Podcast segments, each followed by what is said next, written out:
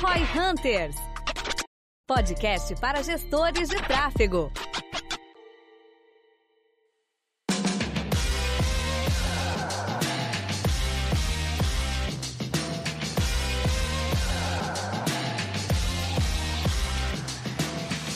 Intelligence. Hoje no Roy Hunters a nossa ideia é falar um pouquinho mais sobre Power BI, Data Studio, BI como um todo. E para isso a gente vai ter uma presença ilustre do nosso querido colega Marlon Ferreira. Se quiser se apresentar, Marlon, rapidamente também. Olá pessoal, que é o Marlon Ferreira, sou Equity Partner aqui na V4 Company e CTO. Já passei bastante aqui nas áreas da V4, inclusive fui quem começou com a parte aqui do BI, então vim dar uma minha contribuição para esse podcast. Boa. Uh, o Marlon já foi consultor, como ele mesmo falou, já fez de tudo aqui dentro. Foi o cara que começou a desenrolar essa parte aí de Business Intelligence da V4. A gente passou por várias soluções, desde Saif, né, para quem é do, das internet. Da velha guarda. Conhece. A gente usou bastante, já foi padrão até a gente ficar no Power BI e até alguns dashboards que o Marlon, o time dele, desenvolveu personalizado para nós. Então, tem bastante propriedade para falar de uns aspectos que eu acredito ser o mais importante, um dos mais importantes para o gestor de tráfego, para o cara de growth, que é ter controle dos indicadores, né? Cara, o tema de BI, ele tem uma quase que uma mística nos negócios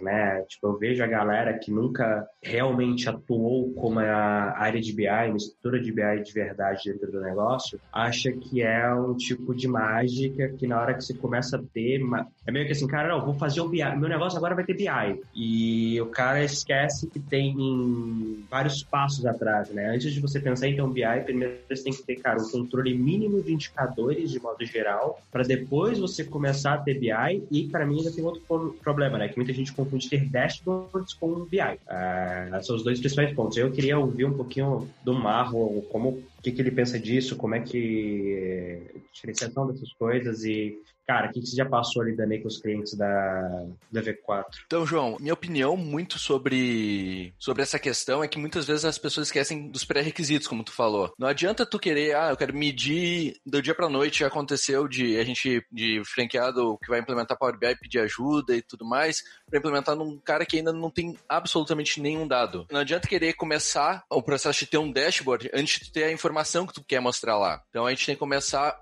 pela coleta da informação. Isso acontece, como tu falou ali, o cara vê BI, vê aquele negócio, aquele universo bonito. Nossa, imagina minha, minha empresa aqui com um telão gigantesco, com um monte de número passando e tal, mas não entende o fundamento. Que muitas vezes que nem a gente vai discutir agora muito sobre o Power BI, sobre o Data Studio, mas muitas vezes a planilha pode ser um melhor BI do que qualquer outra ferramenta. Não precisa ser algo extremamente complexo e robusto para ter o controle realmente. Eu acredito, sim, que um, um, grande ponto também é o cara, principalmente, a gente falou ali, né, de ter os indicadores ou saber ler esses indicadores ou algo do gênero, mas acho que o principal ponto dentro do BI é saber o que que tu quer ler nesse BI, né, porque os, às vezes o pessoal vem com, a gente não trabalha com briefing ou com escopo aqui, né, mas às vezes o franqueado vem dizendo que o cliente quer um BIzão, velho. É. O cara quer um BIzão fudido, mano.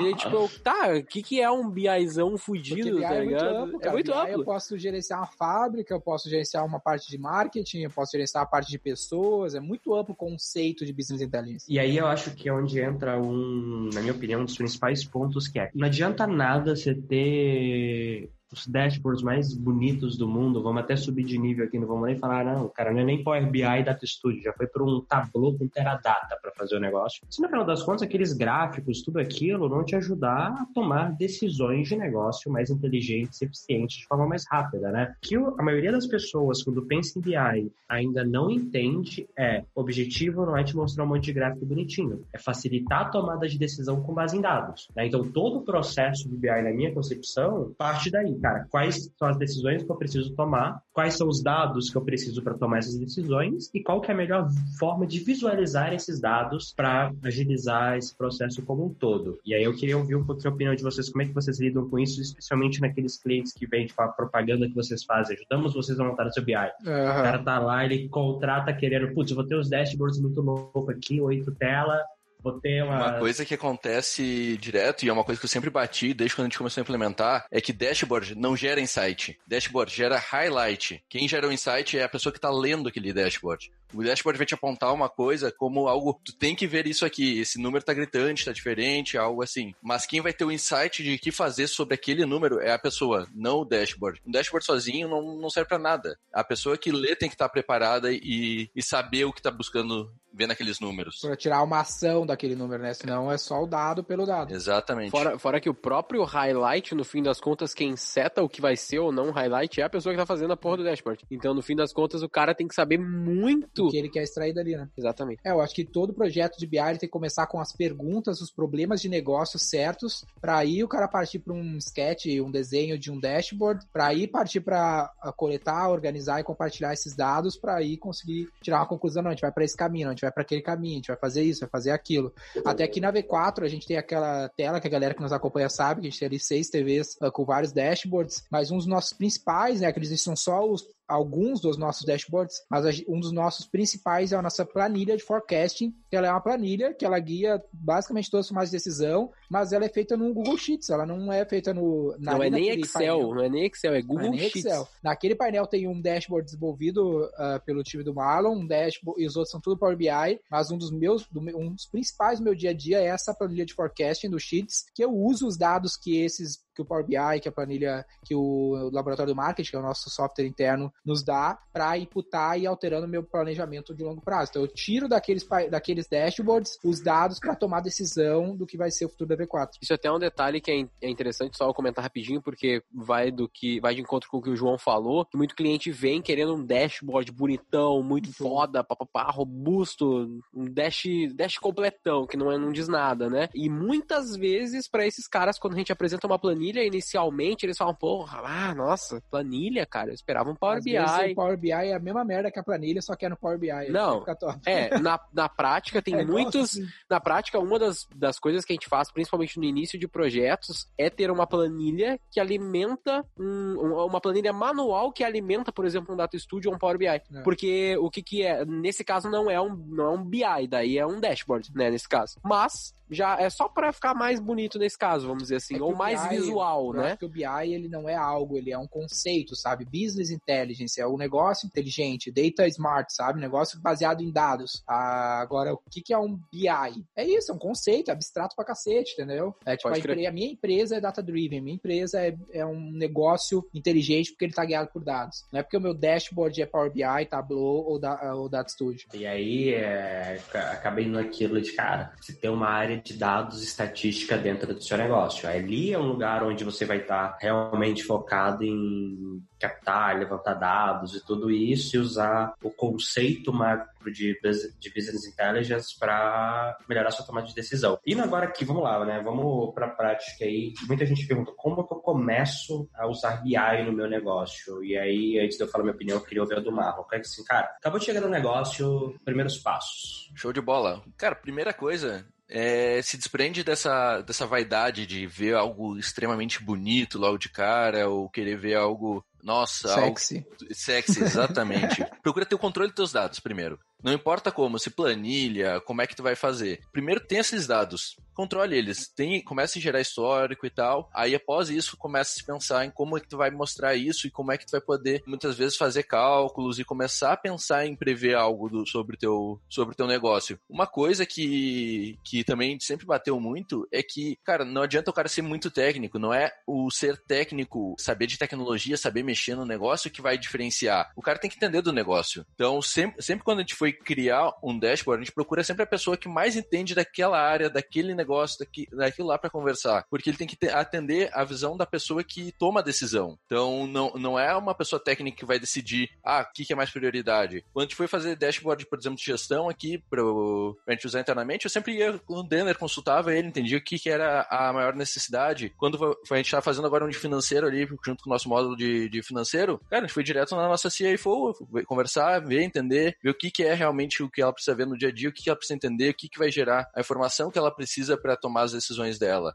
Então, primeiro é saber quem é que toma a decisão e depois começar o mínimo de controle de dados quando tu, tu direto fala sobre algumas características que o cientista de dados tem que ter, Malon, que ele tem que ser complementar entre a parte técnica e, e, de business, né? Mais ou menos por aí, né? É, exatamente. É, um cientista de dados, vai ser muito difícil achar um cientista de dados, vamos dizer assim, unicórnio, o cara que vai saber tudo. Cara, ciência de dados, você precisa de time, porque tem que ter cara bom de estatística, vai ter que ter cara bom de negócio, vai ter que ter um cara bom tecnicamente. Então é muito difícil o cara ser realmente bom em tudo isso. O cara pode ser... É o cara que desenrola no Power BI não necessariamente é o cara que sabe de business. Exatamente, exatamente. Muitas vezes a gente vê exatamente isso, né? Que tem os caras que manjam full de, de executar um Power BI como ninguém rápido, mas não sabe pede... qual é o dado que ele tem que ter lá. Exatamente, pede pro cara uma, uma análise qualitativa daquele BI. Ah, tá bom, será que tem como ir mais deep nesses dados? Ah, não sei, o que, que tu pensa aí? É. O cara só executa, e tá outra ligado? coisa é que é um negócio vivo, né? A gente tá todo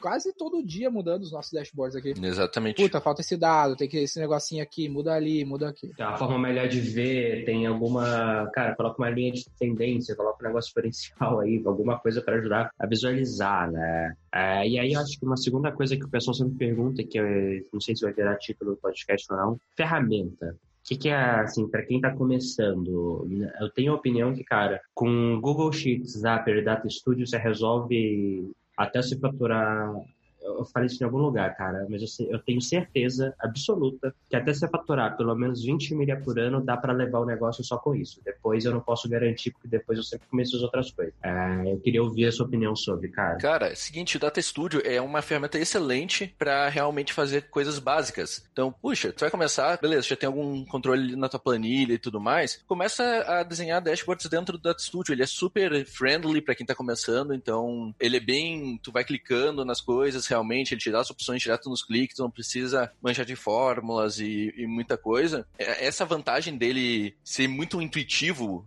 como, como a maioria das coisas do Google é, né? É o grande, digamos, trufo que ele tem sobre, por exemplo, uma ferramenta como o Power BI da vida. É mais complexo o Power BI, né? É muito mais complexo que o Data Studio, Power BI. Porém, ele tem suas vantagens também de ter essa complexidade te traz mais liberdade para fazer coisas mais a fundo nele. Mais personalizados. Exato. Quando que é o, é o momento de, de trocar? Cara, depende. Quando tu vê que o Data Studio não tá te atendendo em, certa, em certos requisitos. Por exemplo, no Data Studio, a atualização dele é de 12 em 12 horas. Então, isso pode, dependendo do negócio, pode ser algo que mata. Não vai conseguir criar um dashboard em tempo real no Data Studio. Exatamente. No Power BI não, mas você, consegue, você consegue forçar a atualização em menos tempo. É, consegue forçar. É, exatamente, só que daí eu tenho que ir lá e forçar. Eu não posso deixar, tipo, numa tela lá de boa, tranquilo, uh, e, e ele atualizar. Sem dar um F5. É, a refresh data que você tem que dar. Se você der só F5, ele recarrega com o database antigo, por dizer. Exatamente, exatamente. No Power BI tem essa tem que fazer de... um Tem que fazer um esquema pra funcionar, então. Ah, é um botão, na real. É um botão, é um botão diferente. Você faz um botzinho ali. Bro. É, exato. Tem que criar o botão ali pra dar esse refresh. Uh, no Power BI,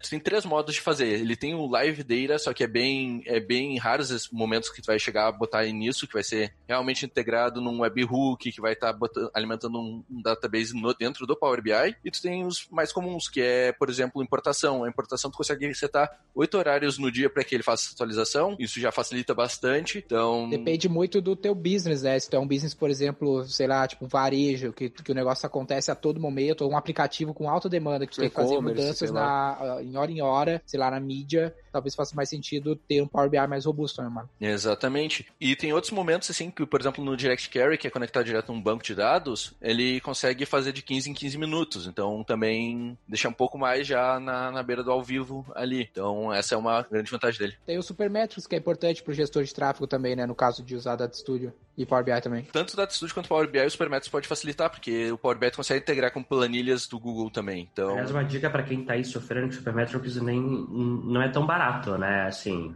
é, tem uma ferramenta que eu descobri que chama AdVeronix, A-D-V-E-R-O-N-X.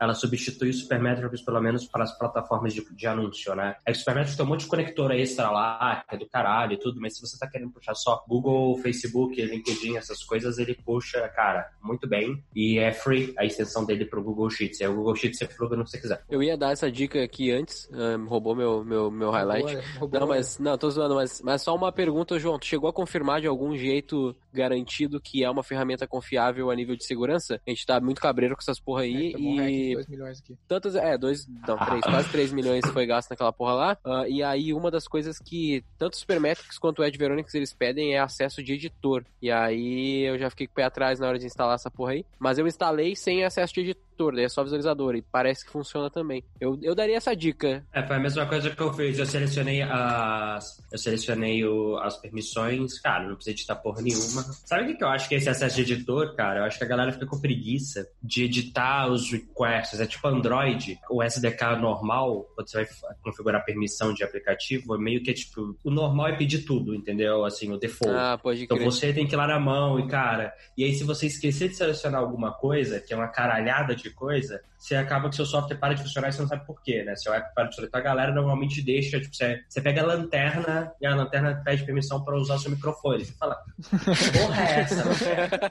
Ó, a lanterna te pede, cara, acessa o microfone e câmera. Você, Caralho. mas é por isso, entendeu? Porque tipo, é mais prático você deixar pedir tudo e não usar do que for selecionar o que você realmente precisa e correr risco de não ter a permissão necessária. É, a maioria desses softwares tipo, é, é isso, entendeu? É só alterar e vai rodar. É, só pra reiterar pro, pra galera aí, esse Ed Veronix tá, já foi soletrado aí, volta no podcast pra ouvir, não vou soletrar de Tem na novo. descrição. Ah, hã? Tem na descrição. Tipo, Tá, vai estar na descrição também. Ou não, Ah, ah, é, não sei, não sei. Depende do lugar que você tá ouvindo. Mas vai ter lá algum lugar, pesquisa no Google que ele te corrige. Só cuida que na hora de instalar, tira o editor, porque os caras são da puta que pariu, pelo que eu vi nos termos de pesquisa dele, é tudo escrito em russo ou alguma coisa assim. E pros russos tomar as vodka e meter o louco, a gente nunca vai saber, então não deixa eles editar tuas campanhas. Já tem inglês, já Bota tem inglês. visualizador, Ô, pra Malo, garantir. esse lance de escolha de software, o suporte não é um ponto que pesa, porque a gente falou que o problema do Data Studio é ele ser gratuito, o Power BI já é uma empresa para Microsoft, então tem muito mais investimento da Microsoft sobre o Power BI que o Google faz sobre o Data Studio. Exatamente. É, isso é um ponto que eu, que eu tinha aqui anotado já, é que o suporte do Power BI é, cara, é excepcional. No Data Studio tu tem bastante informação, tem. Tu pode pesquisar e tudo mais, tem a comunidade em si que se ajuda, mas a comunidade do Power BI tu não precisa ir muito longe. Ele tem o próprio fórum lá deles que, cara, assim, ó, de todos os dashboards que eu fiz no Power BI, se teve duas perguntas que eu não encontrei lá de cara, foi muito, e eu joguei lá, pode jogar em português, inglês, tanto faz. Eles vão lá e vão te responder em até 24 horas. Se alguém da comunidade já não se der de pronto e te responder, vai ter um administrador do próprio fórum que, que é um funcionário da Microsoft que vai te responder. E eles são bem de pronto atendimento a te ajudar mesmo. Por exemplo, ah, ele não achou solução lá de cara, ele vai continuar contigo até, até que tu consiga fazer, resolver o que tu precisa fazer. E custa quanto? Cara, aí que tá. Ele, ele tem um trial de 60 dias gratuito, então é bem bacana. Ele tem uma versão free, que pra muita gente atende direto, mas se tu precisa de, por exemplo, mais atualização pra ter tudo, para ter tudo certinho ali, ele custa 9 dólares o mês. Então dá em torno de uns 50 reais hoje em dia. E, cara, compensa. Compensa. Pra mim, o único problema do Power BI é que ele é da Microsoft, então só roda no Windows ou editor, né? É, isso é um problema. O acesso você consegue fazer online sem problema nenhum. Tem até algumas coisas que você consegue montar online, mas pra usar direito mesmo tem que ser Windows. É a única coisa que me incomoda nele. É, eu, eu, eu me incomodo também porque eu sou um usuário nato aqui de Linux, eu não, não é, para trabalho eu não gosto de, de usar o Windows. E cara, ele tem esse problema não só com Linux, mas com Mac também, ele não aceita a conexão direta, é uma, é uma briga bastante forte da comunidade. Por hora, cara, só, só emulando realmente se tu tem um computador desses, ou se, se adaptando mesmo. E essa é uma vantagem do, do Data Studio sobre o Power BI, porque ele é cloud. E o Power BI, para tu editar, tu precisa do programa na máquina. E sem contar que ele é um, ele é um programa pesado, então tu tem que ter uma maquinazinha legal. É, e as ferramentas, tipo, quando a gente vai para. Cara, você tem desde coisas bem mais self-service, como um. Cara, não é, não é o Data Studio, como é que é o nome da porra do. Um Databox, até um Enterprise fodão, que é um Tableau, ou um Metabase, que é open source completo pra caramba. Só que, cara, ele é tipo. Você vai ter que realmente criar tudo do zero, né? Ele não é. Ele é zero plug and play. Como é que você vê essas outras ferramentas? Como é que você tomaria a decisão? Putz, cara, tá na hora de eu ir pro Tableau, tá na hora, olha, essa aqui é a minha operação, vale a pena usar o Metabase? Qual é a sua visão disso aí? O momento de tu pensar em trocar de uma dessas ferramentas, por exemplo, uma ferramenta que é mais complexa, primeiro, tu tem que ver o quanto o negócio está necessitando disso, porque eh, são ferramentas mais caras, hum, tirando a, a, parte do, da ferramenta que tem open source, por exemplo, tá, um, tablo, um Tableau é caro pra caramba tu pagar licença. Então, tu tem que, tu tem que pensar, teu, teu negócio está precisando realmente disso, não está conseguindo resolver tranquilamente isso no Power BI, não é só realmente porque é uma ferramenta mais sexy, tem mais luxo em cima. Cara, se precisar, tu também tem que avaliar a necessidade técnica do teu time. Tu vai ter braço para isso, porque é um, é, se, cara, se já é difícil achar profissional que atue bem em Power BI e Data Studio, cara, nessa ferramenta é muito, muito mais difícil. É, é, é, isso é uma coisa que a galera não pensa, né? Tipo, o Tableau, se não me engano, a última vez que ele era 3 mil dólares por ano. É isso, o plano básico deles. Por acesso. Se você quiser ter dois acessos, são 6 mil dólares. Na verdade, tem um desconto pequeno ali e tal. E, cara, braço para operar as ferramentas. E que nem outro dia eu vi isso aqui, não, vamos. Cara, eu não lembro que eu tava conversando, a pessoa falou: ah, vamos usar o Google BigQuery para armazenar as coisas aqui, os dados e tal, concentrar. Aí a gente pluga com Segment.io, já concentra tudo lá e vamos fazer o tratamento de dados. Eu falei, cara, do caralho é a sua ideia. Você tem quantos data science no seu time? Putz, não tenho. Você tem alguém que entenda de BigQuery? Não. Um cara, Fudeu? assim, planilha. É, não é nem só a ferramenta, né? A pessoa que sabe operar a ferramenta bem é rara e caro pra caramba. Você tem que lembrar que você tá profissional de Tableau hoje, você vai brigar com Itaú, Porto Seguro, você vai brigar com as grandes empresas que fazem análise de massa de dados gigante no mercado. Não vai ser um. Que tem um budget gigantesco para isso. Budget infinito. Tem grana de contratação infinita, tá ligado? É, cara, tenta tirar alguém do Itaú pra você ver. É, o cara fala. Com... Ainda mais nessa área, cara, área de data science. Nossa, é bizarro. Então, assim, você tem que pensar em todas essas questões por outro lado, se você é um gestor de tráfego que está aqui nos ouvindo e você quer se especializar nisso, meu amigo, é uma área que é campo aberto no Brasil hoje. Assim, tem, tem falta, tá? Tem falta. Se você conseguir oferecer seu serviço, montar uma estrutura que escala e oferecer serviço de, uh, de BI, com um preço mais acessível, putz, eu, te, eu, eu tô contratando. Entendeu? E até a gente sempre fala que o profissional de tráfego ele precisa ser um cara mais multidisciplinar e tá aí uma opção de, de uma área, né, para ele se estender um pouco mais. O cara tá desenrolando bem nas campanhas e tudo mais. Cara, começa a aprofundar em Data Studio, em Power BI, você vai conseguir fazer uma entrega de alto valor agregado para diferenciar teu trabalho para seus clientes. A nível de tráfego, o próprio Data Studio, ele dá para fazer uns milagres lá, assim, dá para fazer muita coisa dentro do Data Studio só com a Adveronix, umas formulazinhas ali, um, ali aqui no Google Sheets, tu consegue fazer uns, uns, uns data studio bem, bem interessantes. Ah, fazer coisa pra caralho. Se colocar o Zapper na brincadeira, então, meu amigo, nossa. E, e não são coisas super complexas, assim, não é que tu precisa perder um ano estudando data não, é tipo, é questão de sentar a bunda, aprender, fuçar e tal. Não vou dizer que é três dias, tá ligado? Mas não é, não é um bicho de sete cabeças, assim, pra tu fazer um, pra, a nível de tráfego. Não é três dias, assim, três dias você, em três dias você aprende aprende a montar alguma coisa. Mas, cara, na boa, uns dois, três meses, você fica craque nessa porra. Craque, ó. Exatamente. Tipo, você faz coisa pra caramba, assim. É, e, e como tu perguntou antes ali de uma ferramenta, ah, a hora de trocar pra uma ferramenta tão mais complexa, se tu parar pra ver, uh, eu tive contato com o pessoal ali do Capra, aqui de, de Porto Alegre, não sei se conhece aí o pessoal, que é bem forte na, na questão de data science, conversando com eles lá e eles apresentando os cases deles no, no evento lá, cara, eles fizeram coisa pra Globo, velho, e a Globo usa Power BI, velho, não tá nem usando o tabuleiro da vida. Gerdau aqui usa Power BI. A Gerdau usa Power BI, exato, conversei com o pessoal de lá já também. E, cara, o... Imagina a quantidade de dados que a Globo não tem que, não tem que tratar, pensar, consegue fazer no Power BI, velho, uma, basicamente tudo. Na prática, a ferramenta ela é uma cerejinha no bolo, né, cara? A base do negócio Exatamente. são as pessoas, são todos esses pontos que a gente colocou, quais são os dados que tu quer coletar, ter os dados em si. E a ferramenta, muitas vezes, cara, vai ser fácil.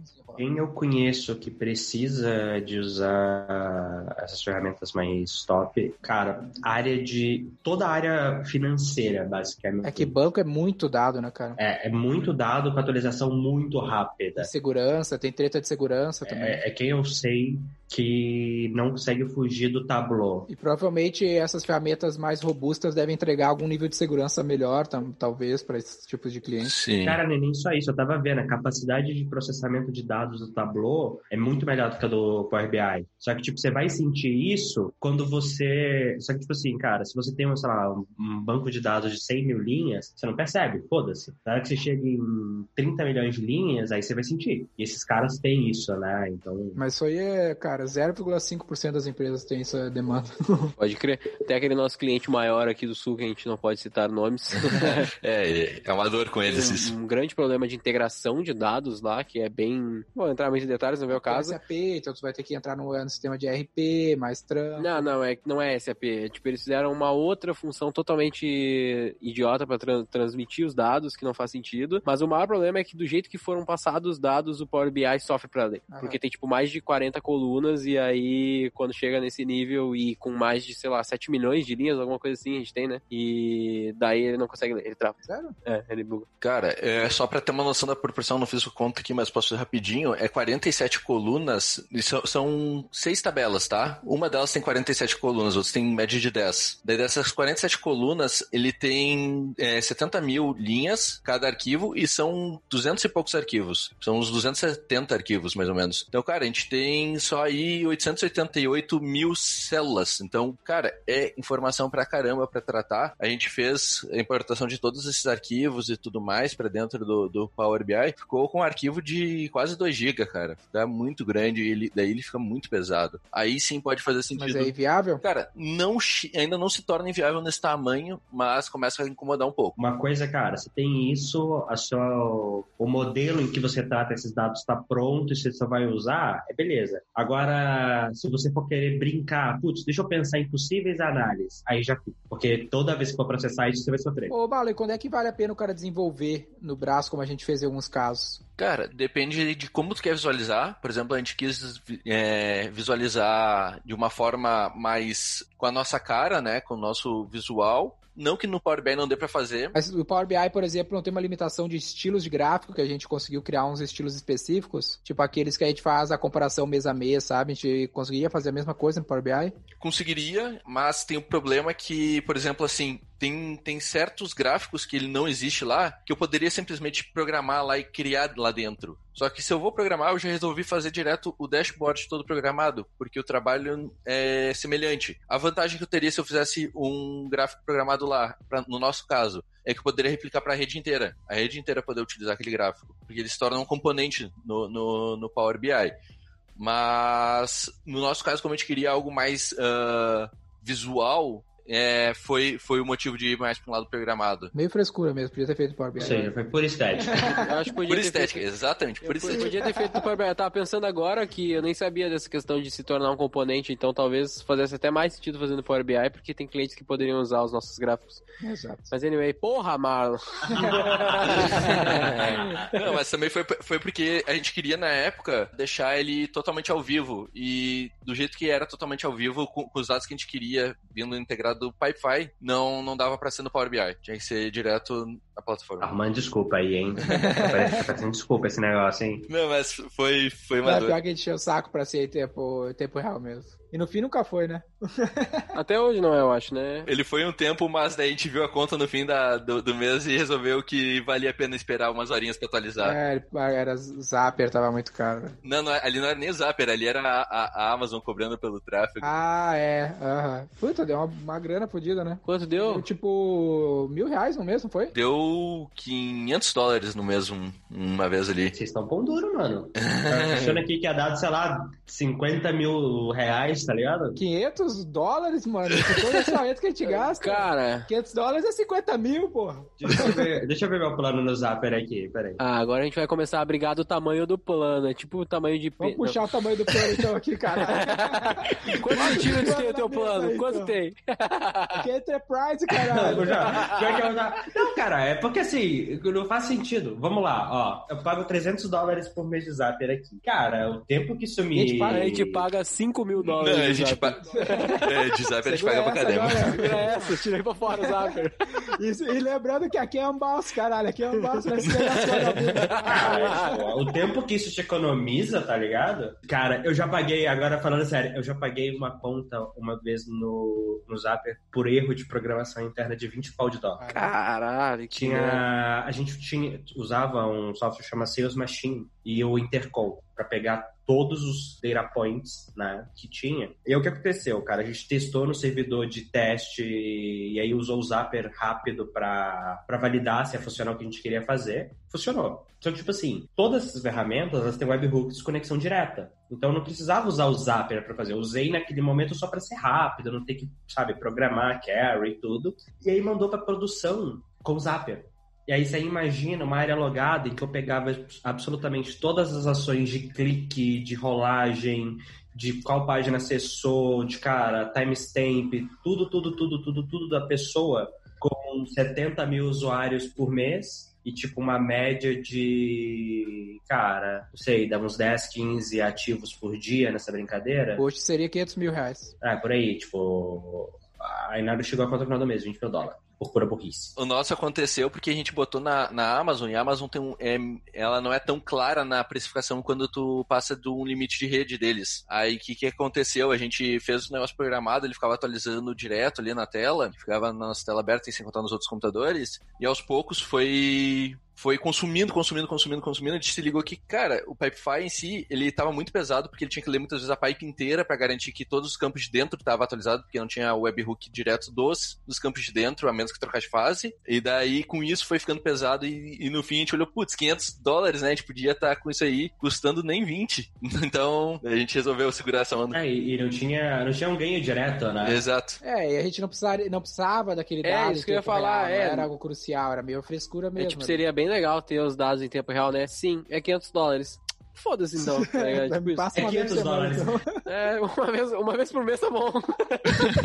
Deixa na no Google Sheets. Manda no WhatsApp uma vez por mês. Eu vi um filme que o cara perguntou, ah, eu gosto disso aqui, não sei o que, é legal, quanto você gosta? Aí o cara falou, tipo assim, em valor financeiro, quanto você gosta? Ah, eu gosto X mil reais, tá ligado? É, é meio que isso, ah, seria legal você ter os dados em tempo real? Seria. O quão legal? Ah, 100 dólares. beleza, acabou, tá ligado? Ah, putz, custa 500. É, não é 500 dólares, não é 500 dólares legal, cara, é só, é só 100. É, e isso aí eu acho que é uma daquela, é aquilo que vocês nos falaram, é muito mais pensar o que que vai te gerar valor pra tomada de decisão do que usar o que é legal. Cara, as- os dashboards são muito legais, os dashboards que você posta, os dashboards que eu uso aqui para report, cara, aqueles gráficos de dispersão que você vai lá, é tudo muito legal. Só que você tem que pensar assim, cara, é útil. Tipo, o Tableau, é legal pra caralho usar o Tableau. Mas é útil, é o que vai te gerar valor agora. Cara, e se não for, na boa, engole a frescura e faz o que você precisa, tá ligado? No fim do dia, que nem o Danny falou, se você puder economizar grana de BI é, ao não usar o Tableau e colocar mais em mídia, meu amigo, daqui a pouco você vai poder pagar o Tableau, entendeu? Então, foca no que realmente gera retorno. É, o gestor de tráfego é o cara que tem que ter consciência disso, que É. é, o que mais importa. É, e eu vou te falar que eu gosto do Google Sheets, eu faço uns bagulho da hora no Google Sheets. É, mas o, E- porra, e- tu faz um E software. Dá, velho. É, dá pra fazer uns bagulho muito louco no Google Sheets. Então, fim das contas, é o que melhor funciona, não o que é mais tri, tá ligado? Manda a frase aí, João. A frase é: BI não é dashboards. Eu achei que ele ia falar quem não mede não gerencia, que ia ser meio clichê pra caralho. Pra caralho, pra caralho. Não, não, não, não. não Elementor não, é melhor que o mouse? Dashboard de Elementor é melhor que o mouse. Aí o que, que você faz? Você economiza na porra do mouse e investe em tráfego, filha da mãe. boa, boa, essa foi boa. Beleza, então pessoal, basicamente era isso. Lembrando que a gente está lá no nosso Instagram, arroba V4Company, João Vitor, arroba João Vitor, também está lá produzindo conteúdo, tirando as dúvidas e também ouvindo tanto os feedbacks como as sugestões de vocês aí. Por favor, mandem mais. Eu fiz uma enquete lá no nosso Instagram, no na V4, fiz no meu, ah, e a galera foi mandando algumas pautas aí, é bem legal, sempre bom ouvir pra gente poder falar um pouco mais do que vocês também estão buscando. A ideia do Power BI, Data Studio e tal, não tirei da bunda, não, tirei do que tu tinha feito aqueles stories, eu vi que teve interação pra caralho. Aham. Eu pensei, pô, uma pauta legal, vamos Ah, dar, né? É, a galera curte. Marlon, muito obrigado pela presença, meu cara, sempre colaborando aí. Obrigado, obrigado por me ter aí. Tranquilo, cara, esse espaço aqui também é teu, literalmente, de certo modo, e você voltará outras vezes aí se fizer sentido. Lembrando então que a gente está aqui para colaborar com o seu negócio. Você precisa de time para implementar o Power BI ou Business Intelligence no seu negócio, uh, ou um dashboard, sei lá. Pode ser uma planilha também, não vem querendo criar em Databox. Mas a gente pode colaborar, então acessa lá b4.com para saber como a gente pode te ajudar, ou também com essa franquia da B4 Company para se tornar um cientista do marketing implementar esse tipo de tecnologia nos nossos clientes. Eu sou Denner Lippert, fundador da V4 Company. Eu sou Guilherme Lippert, Equity Partner da V4 Company. E o nosso negócio é vender o seu. Para saber mais sobre como a V4 pode ajudar o seu negócio, ou você que é profissional de marketing digital e quer saber como ser nosso parceiro, acesse v4company.com.br e saiba mais. Edição Noise Wise.